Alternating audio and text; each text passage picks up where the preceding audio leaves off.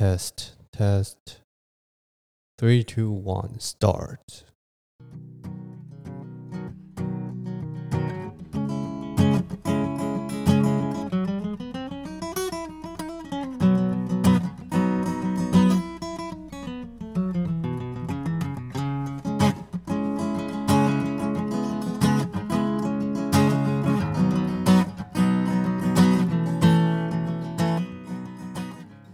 你现在收听的是章晋唯的频道，现在时间是二零二一年六月二十四号星期四的午夜十二点十六分。上个礼拜我们讲到红嘴黑背这种鸟哈，那上个礼拜还没有听的人，呃，或者是没有听过的新观众，嗯，总之我们这礼拜就继续接着讲。首先，我先跟大家介绍一下红嘴黑鵯这种鸟。听起来这样子介绍词好像是这个是一个什么了不起的、什么很厉害的鸟。其实好像还好啦，就是是一个台湾还算还算常见的鸟类吧。我其实不知道它到底有没有有没有很危险之类的，但是就是就是应该是算是还蛮常见的一种鸟类。它叫红嘴黑鵯，那它的特色就是它的嘴巴是红色的，然后它的爪子也是红色的。然后它的全身都是乌压压的，就跟乌鸦一样的乌乌妈妈黑压压的之类的，反正就是这样一种鸟啦。那有的时候在山里面就是会看到这样的鸟。然后我记得它的叫声好像很吵，就是如果大家就 有兴趣的话，可以去 YouTube 找一下它的叫声哦。其实我也不是什么赏鸟达人或什么，只是就是大家大家知道嘛，就是。当人开始就是年纪变大以后，不知道为什么就会开始看一些花花草草啊，开始种花种草，开始赏鸟，然后看一些生态的东西。年轻的时候都会觉得说，啊、这个东西真的是很无聊啊。然后或者说有的时候就是有一些自然课啊，或者是什么生态课的时候，会跟着教授，然后到山里面。其实小时候都会觉得啊，教授就是好像。都一直跟你分享说什么，我们是一个宝岛，然后什么这里有多少多少生态，然后超屌的东西，然后跟你说哦，那个有没有听到那个啾啾啾的这些，那个就是什么什么鸟，然后是或者路边抓了一个草，跟你说这个是什么千年蕨之类的，就是它已经活了几千年，然后什么在现在在高山再有一个火山的地形才会出现的东西之类的，那个时候就是这些东西都是像是一种，就是。呃，有人跟你讲，你就听过去，然后但是其实你也不会特别放在心上。然后老了之后，不知道为什么哈，哇，整个兴致都起来了，你知道吗？就像我现在知道这个红嘴黑鵯的鸟，我大概就会记一辈子。我之前还查了一个什么叫做什么，应该叫红红鸠吧，还是红什么的，反正就是 才说一定会记起来，然后现在又忘记一个。然后反正它也是一个很可爱的鸟，就是啊。它长得有点像鸽子，然后头是灰色，身体是红色的，应该是在，应该是叫红鸠啦，对，反正蛮可爱的，就是这些东西。那总之呢，我们回来再讲那个红嘴黑杯。红嘴黑杯啊，它其实，呃，一开始我只是就是想说对这个鸟很有兴趣，所以就我就去查了，结果没想到就是它跟它有两个那个呃，我们原住民族的那个传说，那个布农族的传说跟泰雅族的传说。都有它的故事，那我都觉得哇，这个传说真的很有趣。因为我们我之前介绍鸟类的传说的时候，只有介绍到那个乌鸦的传说，不知道大家还记不记得？就是呃，简要来讲，就是乌鸦以前原本是彩色的，然后它因为就是飞到忘记了，飞到太阳旁边之类的，然后就被烧成黑炭般之类，反正就类似这样的故事啦。那个好像是呃印第安的传说，就。我觉得那个传说还蛮浪漫的，所以就呃，在 podcast 的前几集的时候就有分享给大家。那如果有兴趣的人，一样可以去找一下这个印第安的故事来看哈。那我们回来聊这个红嘴黑鵯。红嘴黑鵯它的两个故事，其实我也觉得非常浪漫，然后非常的具有传奇性。不知道为什么黑色的鸟，黑色的鸟好像呃，在在那种部落里面，他们都会把它。可能因为太特别了，因为一般的鸟都很鲜艳嘛，要么什么绿色、蓝色啊、红色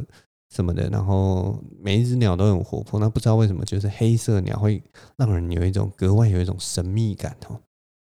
所以他们呃，我首先先来讲一下那个布农族的关于红嘴黑背的传说好了。在那个布农族里面啊，红嘴黑背这个鸟类啊，其实是在他们那个部落里面是一个，就是绝对不能杀，而且就是非常重要的一种鸟。我也不知道为什么重要，但是就是他们都看到这个鸟都是充满崇敬的心，然后觉得它地位很高这样子。布农族的传说是这样的，就是在很久很久以前，布农族的那个部落啊，有一天遇到那个大洪水。洪水来的那个又急又快哈，所以呢，所有的族人啊，在那个大雨之中啊，在那个大洪水来的时候，都非常的匆忙的，就是拿了一下贵重物品什么的，就就逃到山上去了。那结果后后来他们逃到一个安全的地方之后，但是那个洪水还没有退去嘛。但是这个时候呢，全村的人就发现了，他们忘记带那个火种了。因为他们忘记带火种之后，他们就不能煮饭嘛，所以呃就特别难熬。虽然大家都平平安安，但是就没有办法有带火种，然后他们就有点焦头烂额，想说啊，那接下来要怎么办？总不能吃生的食物，对不对？我们的卫生概念这么好，我们的卫生观念这么好，我们平常怎么可以随便吃生的食物，对不对？我们一定要把它煮熟嘛，才不会生病呢，对不对？反正那个时候的布农族可能就是已经就是一个非常进化的一个人类了，他们已经非常拥有文明、已知用火的 这种情况。那但是他们就是没有火嘛，没有带火种，那他们总不可能又变出什么瓦斯炉或者什么用雷击或者是什么忽然有个居里夫人出来帮帮助他们，对不对？总之，反正那个时候，这个时候他们跟那个动物都是好朋友嘛，动物森友会的概念了。总之，就有一只癞蛤蟆就挺身而出，癞蛤蟆就跟那个部落人说：“没问题，这个火种这种事情小事，我下山帮你们拿。”然后就看那只癞蛤蟆就这样不畏艰辛的下了山，然后回到那个村庄，然后就是潜到水里面之类的，然后就拿来了火种，然后经过千辛万苦，好不容易回来了。但是等到他回来之后，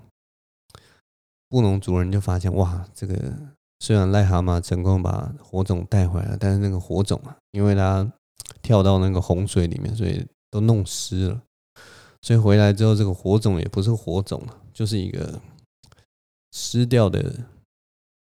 木材之类的。我也不知道火种的那个材质是什么，可能什么蜡布装的什么的，我也不知道。反正就是。癞蛤蟆回来就是哇，这么辛苦的回来了，那大家也不忍心苛责他了，都都拿回来了，可是就是不能用嘛，所以这个问题也没有解决。就旁边一只乌鸦看不下去，乌鸦就说没问题，这个癞蛤蟆只能走走那个陆路嘛，他在那个路上有那么多水，自然火种会打湿，那没关系，我用飞的，我用飞的，这火种绝对不会打湿。所以呢，那个乌鸦就出发。飞过去要要回村村子里面拿火种，结果没想到乌鸦飞到中间的时候，看到那个因为洪水的关系嘛，所以路上都有一些什么死鱼啊、死虾啊，什么就是一些尸体、死尸这样子。大家都知道嘛，乌鸦就是特别喜欢吃死尸的嘛。传说是这样讲啦，那个反正就这是传说的故事，大家都知道吃死尸应该是那个什么秃鹰啊或什么的，对不对？但。总之，台湾的传说故事里面就是乌鸦就是会吃死尸，反正它就受那个死尸吸引了，所以它就忍不住就飞下去大快朵颐了一番，所以它就完全就是你你们知道嘛，就是像。有些人看到甜点就完全忘记刚刚我自己在做什么，我就是想要吃那个甜点，就有点像那种感觉，你们就感同感感同身受一下。乌鸦这个时候就是看到它的生命中最好吃的甜点，所以它就完全忘记它刚刚要做什么，马上就下去吃了。那也没办法，它就是就是就是分心了嘛，所以布隆族人就是在心焦如焚啊，他们就一直想说要等他，要等他，要等他。可是就乌鸦就一直回不来，可能吃太饱，后来就睡一觉之类的，我也不知道。那最后这个我们的主角就登场了，最后就是 洪水黑杯就决定要来帮忙。那它就是一种，它就是一个很认真的鸟。那个红嘴黑背就很认真，他就飞到他们的那个村庄啊，然后就就找到了那个火种啊，然后就用嘴巴叼着啊，然后飞回来。可是他叼着叼着叼着，他就觉得那个哦火种，因为是火种嘛，所以它是点燃的，因为他就好烫啊，他用嘴巴叼着叼到那个嘴巴都发红了，他实在实在叼不住了，所以他就只好把那个火种吐出来，然后再用手抓住，再用爪子抓住，然后用用爪子抓住一样啊，就是你抓久了以后，大家端过汤碗就知道，就是。你一定要换换地方或者换姿势，不然就是就是很烫。所以他爪子抓一抓，又发现说哇，真的抓不住，所以他就轮流在他的嘴巴，然后跟跟他的手就这样轮流抓着火种，轮流抓着火种，然后顺利的把那个火种带回来给那个布布农族人。那布农族人就很开心啊，就是哇，有火种了，他们终于可以有东西吃了这样子。但是呢，大家大家就发现那个红嘴黑背的。嘴巴跟脚爪都被烫的通红了，那布农族人就自然就是非常的感谢他的付出啊，然后所以就后来就是说，如果说你在山上如果有看到这个红嘴黑背啊，你不能用手去指它，然后你也不平常也不能杀他，你一定要抱持着崇敬的心跟他道谢，因为他曾经救了布农族村人的呃一命这样子了。让他们有东西吃，这样子，对，这就是红嘴黑鵯在布农族的传说。我觉得还蛮蛮蛮感人的。那很有趣，就是在泰雅族，泰雅族那边有类似的传说，只是，呃，这次也是跟火有关，你知道吗？就是我也不知道为什么，就是大家对于这种嘴巴红红的那个那个想象力，就会一直想到想到火之类的。那红嘴黑背在泰雅族的传说里面的那个故事又不大一样。他那个故事是说，如果那个有有一天呢、山上发生了那个森林大火，结果呢，大家当然都是很紧张嘛，然后到处逃嘛。那这个时候呢，呃，因为烧了好几天，所以大家就觉得这样下去不是办法。再这样下去的话，我们整座森林都要烧掉了。所以呢，山神看到大家的受苦啊，他就看不下去了。你知道山神嘛？所以他就召集了大家来说：“哎，那我们大家，我们不如同心协力，我们把这个大火给浇熄了。”可是呢，这个所有的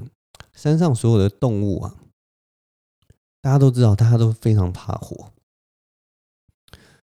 在那种以前的那个时代，火是一个非常强大的力量哦。就是通常只有人类可以控制火，那动物其实对于火这种东西就是又惧又怕。当我们看到火的时候，它就是象征着危险，象征着无法控制。所以其实所有的动物，就算山神把他们召集过来了，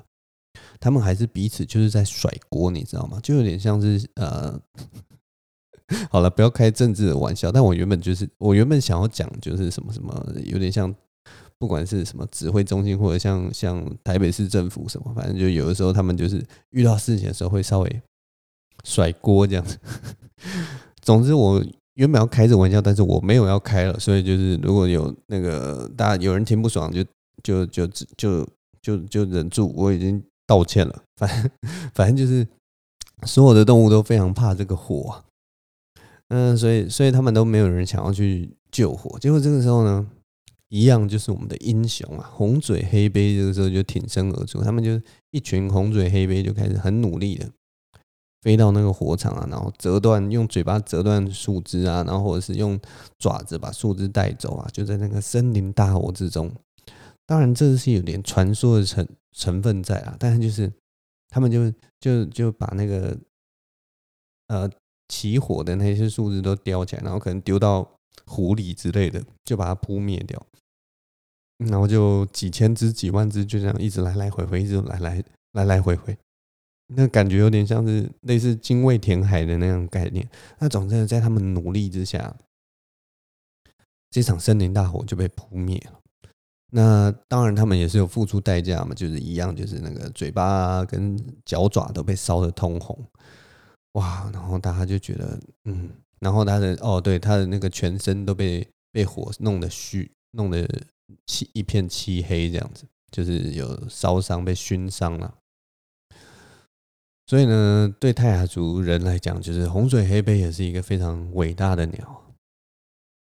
总之，这两个族人，我觉得这对于红嘴黑背的传说都非常的非常有意思哈。其实就是这种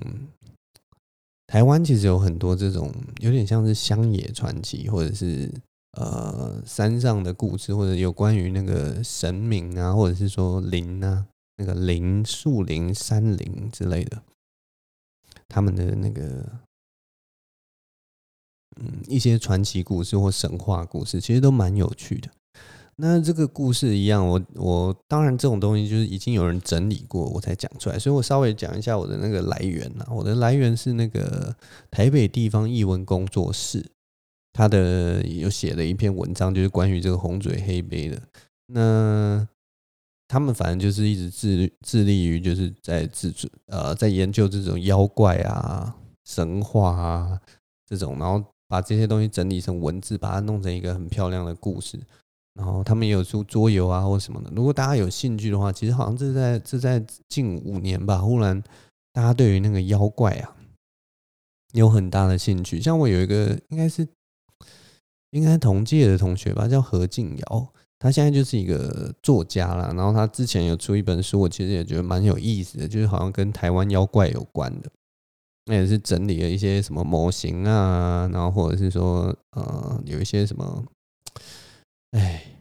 要讲名字我实在真的是不知道名字啊，但是就有一些山神啊，或什么女鬼啊，或者是什么，反正就是一些台湾的妖怪传说啦。那有些是什么哦，好像还有巨人吧，对啊，那有些是呃我们的那个。原住民的传说，那有一些当然是从闽南那一带来的传说，或者是说客家那边来的传说。那这这些我就不大熟悉，但是我就是我也觉得这些神话啊什么是蛮有趣的。那如果有兴趣的人可以去找找看啊，啊那些故事我也都觉得非常有趣。好了，那这就是红嘴黑杯的故事了。我喝个水。嗯，这周，这周，大家有没有觉得这一周就是那个天气啊，变比较凉爽了？好像都有在下雨，对不对？啊，这一周，这周其实有一些很有趣的事情 发生了。总之，我搬到这个这个地方之后啊，原本你觉得就是一个很很普通的一个。一个过程啊，就是哎，你从 A 地然后搬到 B 地，然后你在这个 B 地重新去适应这边的生活。那照理来讲，你的那个生活的形态都没有改变，什么？但奇怪哦，就是当你换到一个新的地方的时候，不知道为什么，就是你明明都是在做同样的事情，可是就是会会发生一些就是你以前可能没有发生过的事情。总之后后面这些。这些一些经验就跟大家讲一下，就是我搬过来之后发生一些事情，我觉得都蛮有趣的。大家有没有就是我不知道大家有没有在那个就是在外面租过房子或者什么？当你换到一个新的地方啊，你会有个新的感觉。就是如果你在旧的地方，其实有的时候，哎，你邻居你都知道是谁啊，或者什么，所以你就少了一点那种新鲜感。可是你到一个新的地方，什么东西都是新的时候，例如说街上的风景啊，或者是说你呃这个社区这里的人长是什么样子，或者是说他们的习性是什么，他们有什么样的习惯，这些东西不知道为什么都会被在那一瞬间，在那你你你刚新进来的可能一个月到两个月的时间内，都会被放大开来。你每一天都好像在在开一个聚宝盆，或者你每一天都在呃都在探索，有没有像是那个？大家就想象自己在一个全黑的空间，然后你每一步都会让空间的一块亮起来，然后你就可以看到，例如说你脚边忽然出现，哎，这里有一朵花，哎，那边有一棵树之类的，就是这种感觉，就一点一滴在打开你的地图的感觉。那我就觉得很有趣，就是我不知道大家有没有这种感觉，就是如果你在一个社区，然后你刚到一个社区，然后这个时候呢，你看到一个帅哥。或者是你看到一个美女，你就会觉得我住这个社区真的还不错，就是他的那个价值，或者他那个气质，或者是什么，就会莫名的，就是哎、觉得哎、啊，这个真的是一个地灵人杰的好地方啊，对不对？就你看到一个哎、体面的人，然后可是如果虽然讲这样讲有点不好意思，但例如说你看到看到谁，例如说你看到那个阿秋，哦，我们不要讲啊啊，就用阿秋的形象来讲好了，就就是说你看到一个头发卷卷的。然后一脸就是腮饼这样子，然后很厌世，然后很很干干巴巴、瘦瘦的，然后穿着穿着一个我也不知道，就是那种比较贴身的运动运动短袖，然后呢那个脚上穿着可能夹脚拖或什么的，然后穿着一件短裤，然后看起来就是很呃很随便，然后就是好像游民的那种感觉的时候，出现在你的社区里面，你就会觉得嗯、好像选错社区的这种感觉。我不知道大家有没有这个这个这个有趣的感觉啊？所以，所以我平常我刚到这个社区的时候，其实就哎，觉得有点期待，然后一方面也会觉得说，哎，那如果我一样会想嘛，就是那如果别人看到我的时候，别人看到我的时候，应该也也也要我要给别人就是相对应的那个社区的那种感觉。所以，我平常出去的时候，我其实都都还蛮注意自己的，但就要有一个基本的那个那个打扮嘛，要基本的那个样子嘛，不能说就是哎太随便出去。但是有一天呢，就是最近呃有一天半夜的时候，那时候我就呃都已经梳理完毕了，那我就穿着吊嘎，然后穿着那个短裤，运动短裤，然后。因为那个时候时间已经很晚了，我记得已经十二点快一点，就有点像现在这个时间。然后我就忽然想说，哎，我还没有到那个垃圾，然后还可以去资源回收这样子。因为最近就是纸箱会比较多嘛，因为那种外送的东西很多，所以就是哎，好像 该去倒一下了。然后我想说，因为那个最近天气比较凉嘛，这基本上就是上周发生的事情。最近天气比较凉嘛，那晚上的时候就是呃。去倒个东西，其实也是凉凉爽爽的，就是走一点点路，其实我觉得也不错啦。结果呢，就在我那个按电梯的时候，那个电梯门一打开啊，我就看到一个很时尚的一个一个妙龄女子。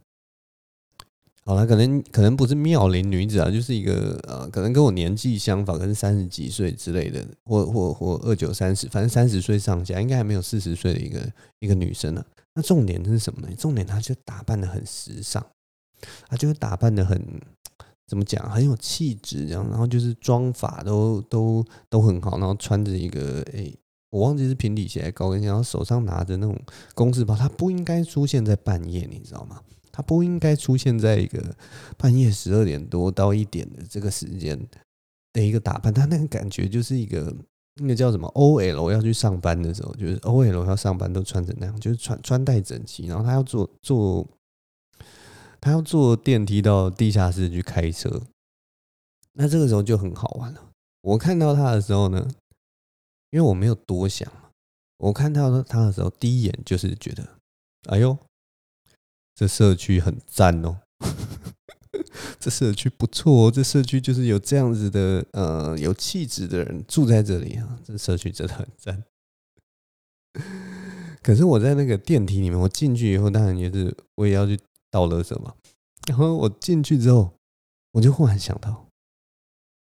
那他会怎么想啊？他看到我会怎么想啊？我那个时候，你怎么你们知道是怎么样的？我那个时候就是穿着我的凉鞋，然后我身上就穿着黑色的吊嘎，然后穿着我的运动短裤，手上呢一边拿着厨余，然后我的腋下夹着报纸跟那个纸箱，然后手上在提着一包垃圾，我看起来就像林阿秋，你知道吗？看起来就像阿秋一样，我看起来就像。就像路边的阿伯一样，所以我在那个当下，你知道那个那个反差多么的多么大吗？一边就是一个正装，然后哇，身上香喷喷的感觉，大便都是粉红色的那种感觉的一个人，然后这边就是一个可能会在路边尿尿，然后或者是说，诶、手上可能在拿着长寿，或者是说说，诶、喝台啤的那种感觉，反正就是当下，我觉得那个情况真的是太冲突、太奇怪了。然后是这件事情是发生在半夜。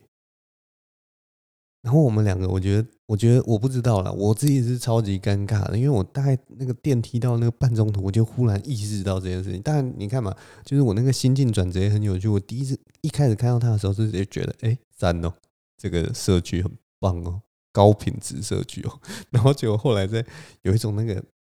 那个叫什么观想哦，观想，反正就是那个那个目光从从我忽然跳脱了那个。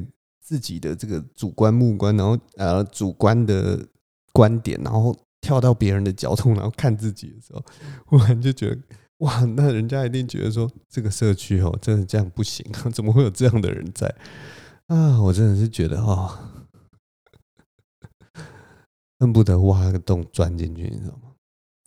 反正就是那天晚上，就是我平常平常在在以前的那个旧家的时候，完全都不会遇到这种事情，然后在这边马上就遇到这件事情，真的是太奇怪了，真的是太妙了。然后这周还有另一件事要跟大家分享，这个跟我一开始讲的那个有点关系啊，就是我刚刚有讲到嘛，就是人年纪大了，大概二三十岁就会开始就是注重生态这件事情。就是有些人会走在路上，就是说，哎，那是什么鸟？那是什么鸟？然后有些人就是路上就会抓一些植物起来看。那还有一个特点就是说，大概到三十几岁的，有一些人就会开始养盆栽啊，像那种文青啊什么的，最喜欢养盆栽，对不对？就是盆栽真的是一个很可爱的东西。我真的也是最近也被征服了，你知道吗？就是也最近也就开始养盆栽了。那养盆栽这件事情，嗯，其实其实最早应该我最早看到就是大概二十五岁以上的人都会开始渐渐就想要买一个盆栽，或者是说买几朵花，嗯，都要希望家里就是有有一些植物啊，我也不知道为什么，但是那个颜色或什么都会让人非常的陶醉啊。自己最近也是很喜欢。那如果大家有兴趣的话，也可以哎养养盆栽，我觉得是蛮开心的。但是呢，你知道吗？养盆栽这件事情其实并不容易啊。你看人家那种养盆栽，你都会觉得说：“哇，你养的真好啊。”然后，可是当你自己养的时候，就发现，你知道吗？植物真的是一个很脆弱的东西啊，你知道吗？我我我，我觉得啦，我最近我给自己一个养植物的称号了。因为我就觉得我这个养植物真的是很会养，你知道吗？太会养了。我给自己的称号叫什么？给自己的称号叫做迷迭香杀手 （Rosemary Killer），而且还是可能是 Rosemary Serial Killer。我是那个连续杀人魔，你知道吗？连续杀，连续杀迷迭香魔。我养迷迭香到现在已经三盆了，每一盆都死了。现在第三盆在外面呢，我把它摆在阳台。现在第三盆在外面呢，它原本那个枝叶枝枝叶非常的茂盛啊，现在每一个那个叶片的那个尾巴全部都给我发黄了，看起来也是撑不了多久。我现在真的是死马当活马医了。但总之我已经是养死三盆了，我真的是不知道我到底是怎么一回事哦。我就天天都在 Q Q Q 了。迷迭香遇到我就是 kill 了，我多希望那个迷迭香其实是观众，你知道吗？每次看到观众就可以 kill，就一直 kill，我的笑话都一直 kill，就跟我 kill 迷迭香一样，哇，真的太夸张了！就是迷迭香怎么这么难种啊？大家都你知道，你你如果去网络上查，每个人都在跟你说迷迭香真的很好种，迷迭香怎样怎样怎样怎样怎样。但是我就是种三盆，三盆现在第三盆这边快死掉了，很奇怪，就是我也不知道哎，就是每个人都会说什么哎，迷迭香种的时候就是哎，它不用太多水嘛，然后可能可能三到五天再浇一次，然后天气热的时候也可以浇多一点这样，然后什么浇就是要土干，然后浇就要浇透，反正那个水量我也有我也有注意了，然后我这一次就是种，因为种到第三盆了，所以我也是就是有帮他换盆了，希望他就是空间大一点，也许会我也不知道散热比较好之类的。但好像也没什么起色，所以我真的不知道到底是怎么一回事，你知道吗？通风我也通风了，他需要日照，他喜欢太阳，我也给他照太阳了，所以我对他已经算是仁至义尽、无微不至了吧？结果他现在就是叶片居然还都黄了。我真的是不知道到底该怎么办才好，所以我就只好给自己这个称号“迷迭香杀手”的称号。迷迭香，呃，连续杀迷迭香魔，大概就是这个，大概就是我。哦，总之啊，烦死了。不过就是想要种一个可爱的植物，然后让让自己就是哎、过得好像还不错，然后在这个新地方有点新的声音。生意新的让让这边有一点活力，结果，哎，如果这边有什么园艺达人的话，欢迎就是 来拯救我的迷迭香啊，给我一些意见啊，因为我也不知道就是这个东西到底是怎样。我其实最我觉得最大的问题应该是说我我其实是没有办法，比真的没有办法。呃，确切的知道我什么时候要浇水了。当然，有些人有用有有有有有说一些办法，就是说什么用筷子去戳啊，然后看那个。我自己是还没试过啦，我之前都是直接就是算时间。我觉得，哎，表土干了，然后嗯，又多放几天，应该是。里面应该是已经干了吧，然后再把它浇透这样子，还是说我真的水浇太多了？应该是水浇太多了，我应该是让它烂根了。但是就是啊，反正就是这种东西，就是千金难买早知道了。然后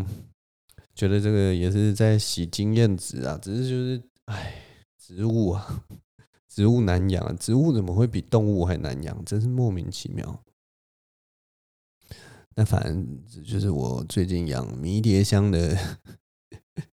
一点心得。最后一个故事啊，最后一个故事也是上周发生的事情。那这件事情就是主要是在抱怨了。我觉得这件事情真的超扯的。反正上上个礼拜啊，我就换了一个那个家里装了一个新的那个热水器啊。大家就有听过，如果是有听上一集的人就知道。我讲过这个瓦斯公司的故事。那瓦斯公司上次已经把那个瓦斯表弄好了，所以就是接下来当然就是要装那个热水器。那 我没有想到，就是任何东西跟这个 gas 有关的，跟这个瓦斯有关的，都可以搞成这个样子。总之，我这次就是装那个热水器啦。那呃，一开始我觉得怪怪的，就是那个师傅啊要来装的时候。他们有事先跟我约时间，瓦斯公司那个时候装瓦斯表，至少前一天的时候都有跟我约时间。可是这一次装热水器啊，完全都没有跟我约时间，你知道吗？但我当初才购买的时候，它是有一个指定时间啊，那个售货小姐、客服人员是有跟我敲定的一个时间。例如说，假设啦，假设他跟我敲说，哎，下个礼拜，呃，下个礼拜礼拜二要来好了。那照理来讲啦，一般那种师傅啊，礼拜二要来嘛，他应该是在前一天或者是说前两天，他可能会打电话来确认，有没有？就是说，哎，那那个张先生，我们约什么早上十一点钟啊？那你人会在家吗？之类的，通常会有这样的确认嘛。但没有，前一天我都没有接到任何电话。这个时候我心里其实就有一点，哎，惊惊这样子。所以呢，我就去那个。客服人员那边就是他们，毕竟还是有一个桥梁管道的嘛。我就去客服人员那边问说：“哎，那那个师傅没有跟我确认时间呢，你是不是要帮我问一下？”就就在安装的当天，客服马上就回复了，他动作很快啊。我早上起来就看到他回复说：“哎哦，那就是呃，师傅是安排下午的时候，什么一点到一点半之间会会到会到你家，这样类似这样子。”那我就哦，当然好啊，没问题啊，就就那就那就这样，因为我这人就是也是一整天在家嘛，所以还好我是一整天在家，还好我就是很好约时间，你知道吗？哪有人就是当天才确认时间的？但反正就是好了，就这样。那我就就就一开始就是想说好，就这样，没想到还有比比两光更两光的人了。那后来呢？大概到上午十点还是十一点的时候呢，忽然就接到一通电话，那个师傅啊，接起来啊，他就忽然跟我说：“哦，我们可能就是会 delay 这样子，那我可能跟你再多延一些时间，然后他可能就哎，假设原本是一点到一点半，那他现在就说，那我会晚一点到，嗯，大概就是变两点半到之类的，就晚一个小时这样。那我也想说，好，那就没关系，这种。”这种事情常常发生嘛，应该吧，我也不知道啦。可是通常那个大家时间都抓得很好，怎么会有人就是会晚到？那我就想说，他也许塞车或什么的，我就体谅他，没关系，就是晚一点点也可以，反正我没有受到影响。OK，总之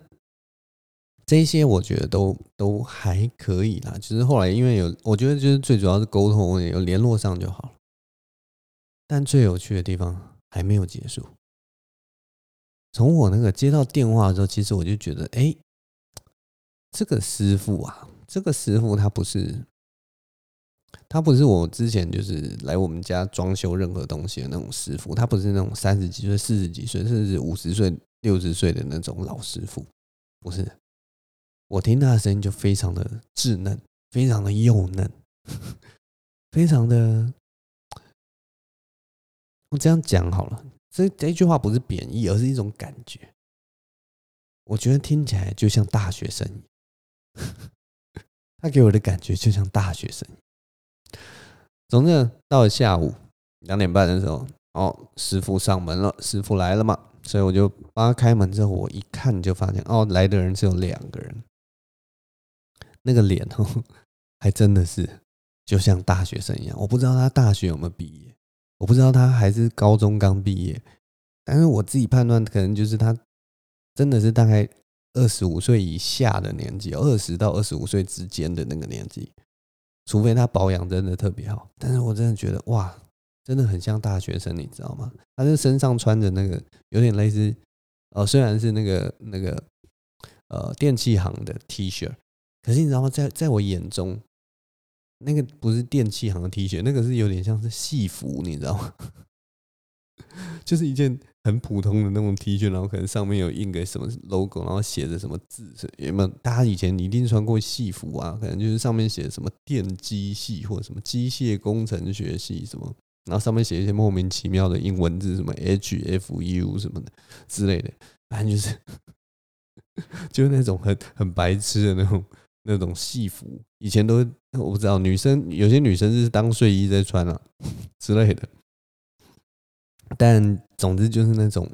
可能就是呃，有些人可能穿过一次就不会再穿的那种衣服，或以后都当内搭的衣服的那种戏服。好，他就穿的那种衣服，那就算了。然后还有一个很大的特点，就是他他的那个头发有点凌乱。然后戴着一个粗框眼镜，你知道吗？他如果今天从那个机电工程学系学系的那个系馆走出来，我完全不疑有他。我就觉得他应该是属于那个机电工程学系，或者是资工系的，或者是说，反正就是某一个理工科的那个学院的的的大学生。只要他从里面走出来，我完全不疑有他。我就觉得他应该是属于那样的人。反正就是这样的一个人，他提着两个工具箱，然后就出现在我家门口。然后说要来帮我装热水器，那我当然是不会这一些想法，这些就是以貌取人的这种陋习啊，这些邪恶的念头，我绝对都是放在心里面。然后我，我你你知道，就是当你有这种念头出来的时候，你第一个想法一定是说，我们不要以貌取人。也许他是一个非常的呃 非常厉害的一个水电师傅啊，对不对？我们很难说嘛，也许他呃已经做了两年多了，但大家知道，就是年轻人学习能力很快，所以就是哎，也许两年多经验也经验也非常的多。那我们不应该就是从他这个外表，或者是从他这种稚嫩的这种啊、呃、这种态度，然后去评断他的那个专业水平啊，专业水准啊。所以呢，我就不疑不疑有他，我又在开始乱用成语了。啊，我这人真的是有一个这个坏习惯，就是当我当我开始词呃那个叫什么词不达意的时候，然后或者是说我开始想要啊开始想要酸人，或者想要想要偏到别的东西，我就会开始乱用成语。然后用那种似是而非的那种态度去讲这件事情。但反正总之，我当下真的是不断的说服自己说，好，我们不要以貌取人，就正常的带他进门，然后跟他说，哦，我们那个热水器啊要装在这边，哦，有一个旧机呀，然后这样这样这样这样，然后就哎。呃，然后我也尽量就是配合他嘛，就例如说我呃这里有一些东西让我先铺起来，对不对？不要让你弄脏，对不对？免得就是脏了难清理，然后之类的就不理他，然后就好，那呃瓦斯管在这边，水管在这边交给你了，而且他就装装装装装，那这个过程其实就还好啦，因为反正就是装装东西嘛。那他他还有一个小助手这样子，然后就两个人就在我们家阳台。呃，装这个热水器，那装好之后呢，其实那个一开始我是觉得说速度是比较慢的，因为你们知道吗？就是水电师傅其实有的时候会有一种很阿莎里或者是很呃动作会比较蛮横的那种感觉，但是这个年轻人他动作很小心翼翼，就是比较柔顺。那相对来讲，这种柔顺的个性呢，动作自然是比较慢一点。那我这人呢，我其实是喜欢动作慢的，因为我就觉得动作慢，你就不会呃不小心把自己抠出一个东西啊，或者说哪边又弄脏了，或者是说你东西可能不小心就甩来甩去之类的，其实那个是我不喜欢的啦。但是呢，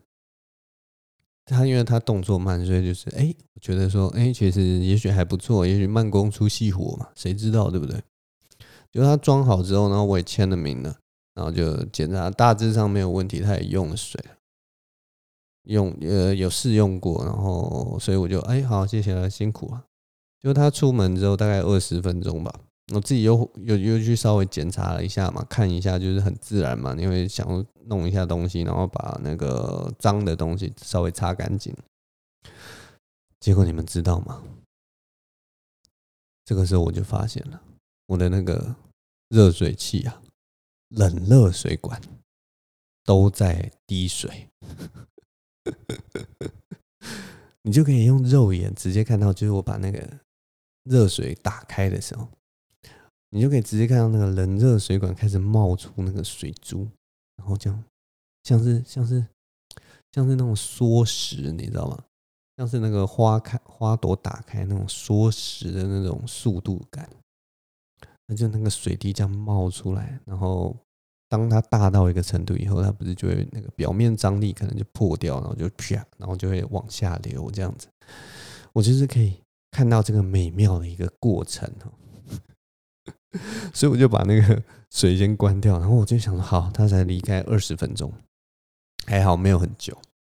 所以我就打电话给他。那他当然他可能还有一下一个工作要去嘛。因为他就说好，那我先去下一个工作，那我啊、之后我再折回来再来找你，就是啊、晚一点来来啊，那我就 OK 啊，好啊，就是毕竟你还有其他的那个安排嘛，那我就先让你去做，那最后你可能再来帮我把这个弄好。那来了之后，他一样就是看了一下，到底这个管子到底是怎么一回事哦，他一开始以为啦。他就说：“那我帮你拴紧一点试试看。”然后就把它拴紧。后来发现拴紧没有用啊！我只要一开水，后来发现只要让那个水流动哈，那个才会冒水啊。如果水关着的话，其实基本上好像好像就没有什么在流了，只有一些就是些微的渗水。那他就是也是好，那我就帮你弄好。那摸摸鼻子就开始啊，把那三个他他那个管子就有点复杂了，所以就是有大概三个分成三个阶段这样子。然后他就把它拆了，全拆了三个三个部分，然后又重新装回去。那上的那个叫什么？大家知道在装水管的时候会有一个止泻带，就是白色，通常是白色的一个止泻带会缠绕在那个螺纹的上面，然后你可能用扳手这样把那个呃螺纹卷进去的时候，止泻带会帮你把那个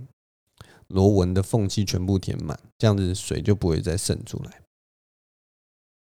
总之，他把那三个部分冷水管的三个部分拆了，上止泻带，然后重重新组装，然后热水管也是三个部分拆开重新组装。那进水管，结果热水器就是，哎，我刚刚讲错，不是冷水管、热水管，就是进水管跟出水管。进水管后来就是它装一次就，哎，哦，装好了，没有问题，不会再渗水了，然后测试也都没有问题。但是那个要命的就是那个出水管这个地方，出水管这个地方你们知道吗？它就这样拆了，上止血止血带装，然后再拆，再装。再拆，再装，就这样来来回回，包括第一次，总共装了四遍。每一次装好以后，他他也是装的面红耳赤，他没有不认真，他非常认真，他就是把那直接带缠好以后，然后就是很努力，因为那个要转那个转那个扳手要很大的力气，然后我都看到他就是那个脸上都跟关公一样，就涨红的脸这样子，然后哇，那个手很酸啊，还跟那个他的助手就是说，哎。我好像有点没力，来换你来转转看，然后转一转，然后再换他，这样就两个人接手。结果他居然就这样拆装拆装四遍，每一次就是 每一次就是拆完，然后装完，装完以后就测试，测试以后，到那个水珠又这样慢慢冒出来，然后就看他那个脸色越来越难看，越来越难看，到那个倒数。就是最后一次之前的时候，因为其实那个渗水到最后倒数第二次的时候，其实已经没有那么严重。就是你呃用水的时候，然后你会看到那个水珠渗真的是一点点，你大概就是什么一两分钟你才会看到有水出来，一两分钟，所以很少，就是真的很少量的水这样渗出来。但是我就想说。你如果不把它装好的话，我那个水的水的总开关就是一定要关呐、不然它就会一直漏水嘛。而且这种东西也你也不知道，就是说会不会变得很严重。但是他最后一次之前，就是他只剩一点点漏的时候，他就跟我说：“老板，你要不要？我我觉得是水只有一点点呐、你要不要放过我？” 他居然跟我求饶，你知道吗？我当下真的是有点挣扎。我遇到这种事情，我就是觉得说，我到底这种事情真的要放过他吗？这种事情难道就是你一定要不完美的这样收场吗？然后，其实当下我有一点想，真的有一点点的有点心软，想说，哇，他已经装了三次，怎么三次都还不成功？如果继续装下去，难道真的会成功吗？之类，然后我就心里有一点点的那个迟疑。后来，我我我。你知道，我就脑袋还在犹豫，但是你知道我的表情就是我很擅长那种面无表情，然后我就浅浅的露出笑容，站在那边，然后不应不答。但是其实我脑中已经一团乱了，我脑中已经在想，我脑脑中就像一个暴风雪一样。然后我就在想，我到底要不要放弃？我到底要不要跟他说好了好了，就这样，你赶快去吃饭，因为那个时候时间已经渐渐晚了，还是怎样？结果就在我不应不答的时候，他就虽然求饶完了，他跟我求饶完了。他看我没有回答，他就开始又主动开始把那个东西 开始拆下来，那我心里就就叹了一口气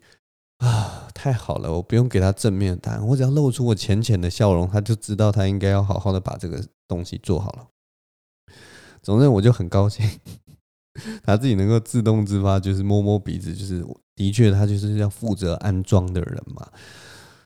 哦，所以我有时候也是觉得说，哇，这种时候真的是有点。真的就是要狠下心呐，真的就是要狠下心，你就不能心软，因为他就是他他他就是付钱就是要把事情做好的嘛，那不能就是说你们事情没做好，然后你就就就好像就说啊，你就睁一只眼闭一只眼过去，对不对？但反正就是还好我没有心软啦，然后就让他装了第四次，那这次哎，他装的特别顺。就是你可以感觉出来，它哎转的转的转转那个扳手的时候，不知道为什么，可能角度的关系，或者是说缠绕的那个呃那个叫什么止血带缠的特别的好，止血带止血止血带听起来很像止血烂透了，但是反正 就是呃它转进去我就觉得好像特别顺了，那这次就是哎很棒，完全都没有漏水了，那成功的解决这个热水器的安装。然后真的是很辛苦了，我我知道，就是你做这种工作，其实这这种水电的东西啊，或者是说水管的东西，有的时候也是经验经验，或者是说有的时候只是一点点瑕疵，然后有的时候你要真的说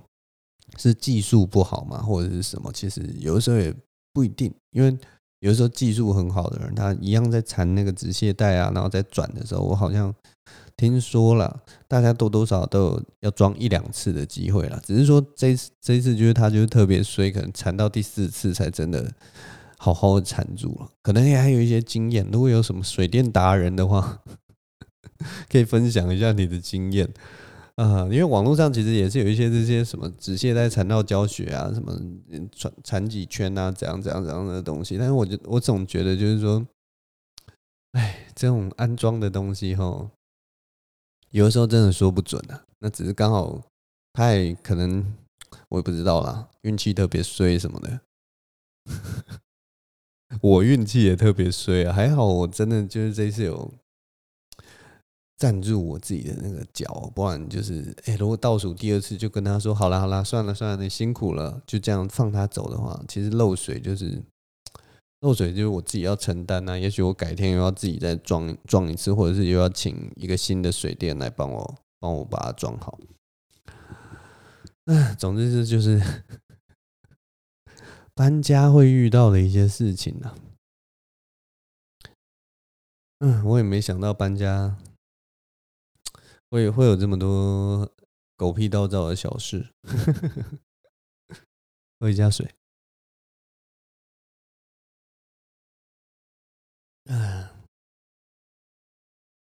唉，希望大家以后如果有机会搬家的话，也可以跟大家分享一下这种搬家这种事情。我其实都是觉得这些事情很幽默啊，什么？种迷迭香一直死啊，然后热水器拖拖老半天，然后之前那个瓦斯公司的事情，我其实都是觉得这些事情很好笑，真的很好笑。然后还有哦，坐电梯遇到美女，然后自己打扮的超邋遢这种事情啊，我都觉得这种事情真的是人生是一种很幽默的事情啊，浪费你的时间，浪费我的时间之类的。哎呦，等一下，哦，天哪，我的 GoPro 好像没有在录了。啊，那没差了，反正就是 最近老是出现这种事情。好了，我录到现在已经五十二分了，谢谢大家的聆听啊。那疫情好像之前好像也都已经降到什么，